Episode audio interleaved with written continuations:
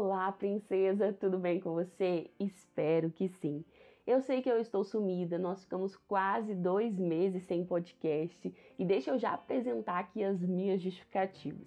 Durante esses dois meses, algumas mudanças aconteceram. Uh, eu acabei me tornando bolsista do meu mestrado, uma reforma, a gente começou uma reforma aqui em casa, nada muito grande, mas algo que acabou tomando nosso tempo, porque a gente precisou fazer muita coisa por nós mesmos, então sabe, né? Você sabe, qualquer reforma em casa exige tempo, exige dedicação, porque dá bagunça, dá, dá confusão na rotina, enfim. Aí eu acabei ficando assim muito desorganizada com as coisas fora do lugar e não consegui sentar, me dedicar para produzir conteúdo aqui para o podcast e para as demais plataformas do Princesas Adoradores. Então eu já peço meu perdão aí por esse sumiço, mas foi algo bom, muito bom. Em breve eu vou ter um espaço novo de gravação, um ambiente novo para produzir conteúdo e eu espero compartilhar esse ambiente novo aí com vocês e também a construção desse ambiente eu espero compartilhar no nosso canal no YouTube. Então já vou dizer isso aqui para que eu não me omita, né, não ignore este plano, essa ideia que está na minha mente e a execute, já que eu já estou compartilhando esse plano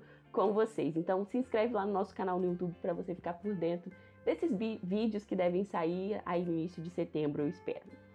Enfim, e neste clima de reforma, eu decidi trazer esse, é, esse clima aqui para o nosso devocional também. E essa semana nós vamos entrar em reforma. Sim, você e eu vamos entrar em reforma. Se você ficou curiosa, continua ouvindo aí para você saber que reforma é essa. Então, para a gente começar a nossa reflexão de hoje, eu gostaria de ler com você alguns versículos que se encontram no livro de Jeremias, capítulo 18, versículos de 1 ao 6. Assim diz a palavra. Esta é a palavra que veio a Jeremias da parte do Senhor. Vá à casa do oleiro e ali você ouvirá a minha mensagem. Então fui à casa do oleiro e o vi trabalhando com a roda. Mas o vaso de barro que ele estava formando estragou-se em suas mãos. E ele o refez, moldando outro vaso de acordo com a sua vontade. Então o Senhor dirigiu-me a palavra: Ó oh, comunidade de Israel, será que eu não posso agir com vocês como fez o oleiro? Pergunta o Senhor como barro nas mãos do oleiro. Assim são vocês nas minhas mãos, ó comunidade de Israel. Você já teve a oportunidade de ver ou mesmo participar de uma reforma? Como eu disse no início do podcast, eu vivi essa experiência nas últimas semanas.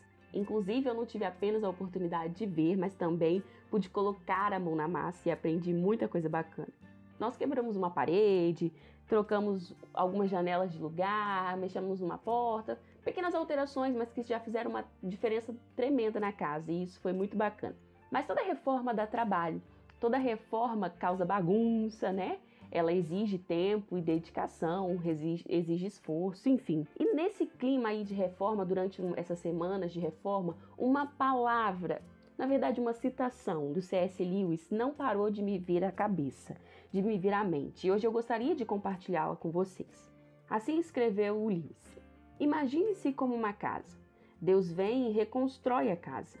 A princípio, você compreende o que ele está fazendo. Ele está tapando os buracos e consertando o telhado para que não haja mais goteiras, e assim por diante. Você sabe que esse tipo de trabalho precisa ser feito portanto não se surpreende. Mas, de repente, ele começa a atingir a casa de um jeito que dói tremendamente e não faz sentido algum. O que ele está fazendo? A explicação é que ele está construindo uma casa muito diferente do que você esperava. Colocando um compartimento extra aqui, mais piso ali, construindo torres, fazendo jardins. Você pensou que se tornaria numa pequena, porém decente casa de campo mas ele está construindo um palácio. Ele mesmo pretende morar no palácio. Assim como uma casa que de tempos em tempos precisa de uma reforma, seja para solucionar problemas de infiltração, trocar pisos ou uma simples demão nova de tinta, nós também precisamos passar por processos de, de mudança, de reforma. Na verdade, nós estamos em constante construção e o nosso construtor é o próprio Deus, o oleiro. Quando olho para mim mesma à luz da palavra do Senhor, vejo o quanto preciso melhorar, o quanto preciso dar espaço, sabe, para que a palavra me confronte e o Senhor me transforme dia após dia. A verdade é que viver em obediência a Deus requer mudança, requer reforma.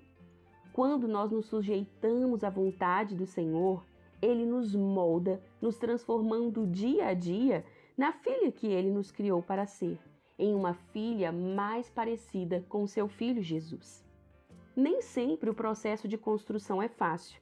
Às vezes dói, às vezes machuca, mas precisamos sempre nos lembrar que vale a pena, pois o próprio Deus habita nesse palácio e esse palácio precisa ser um lugar santificado, um lugar agradável à presença do Senhor.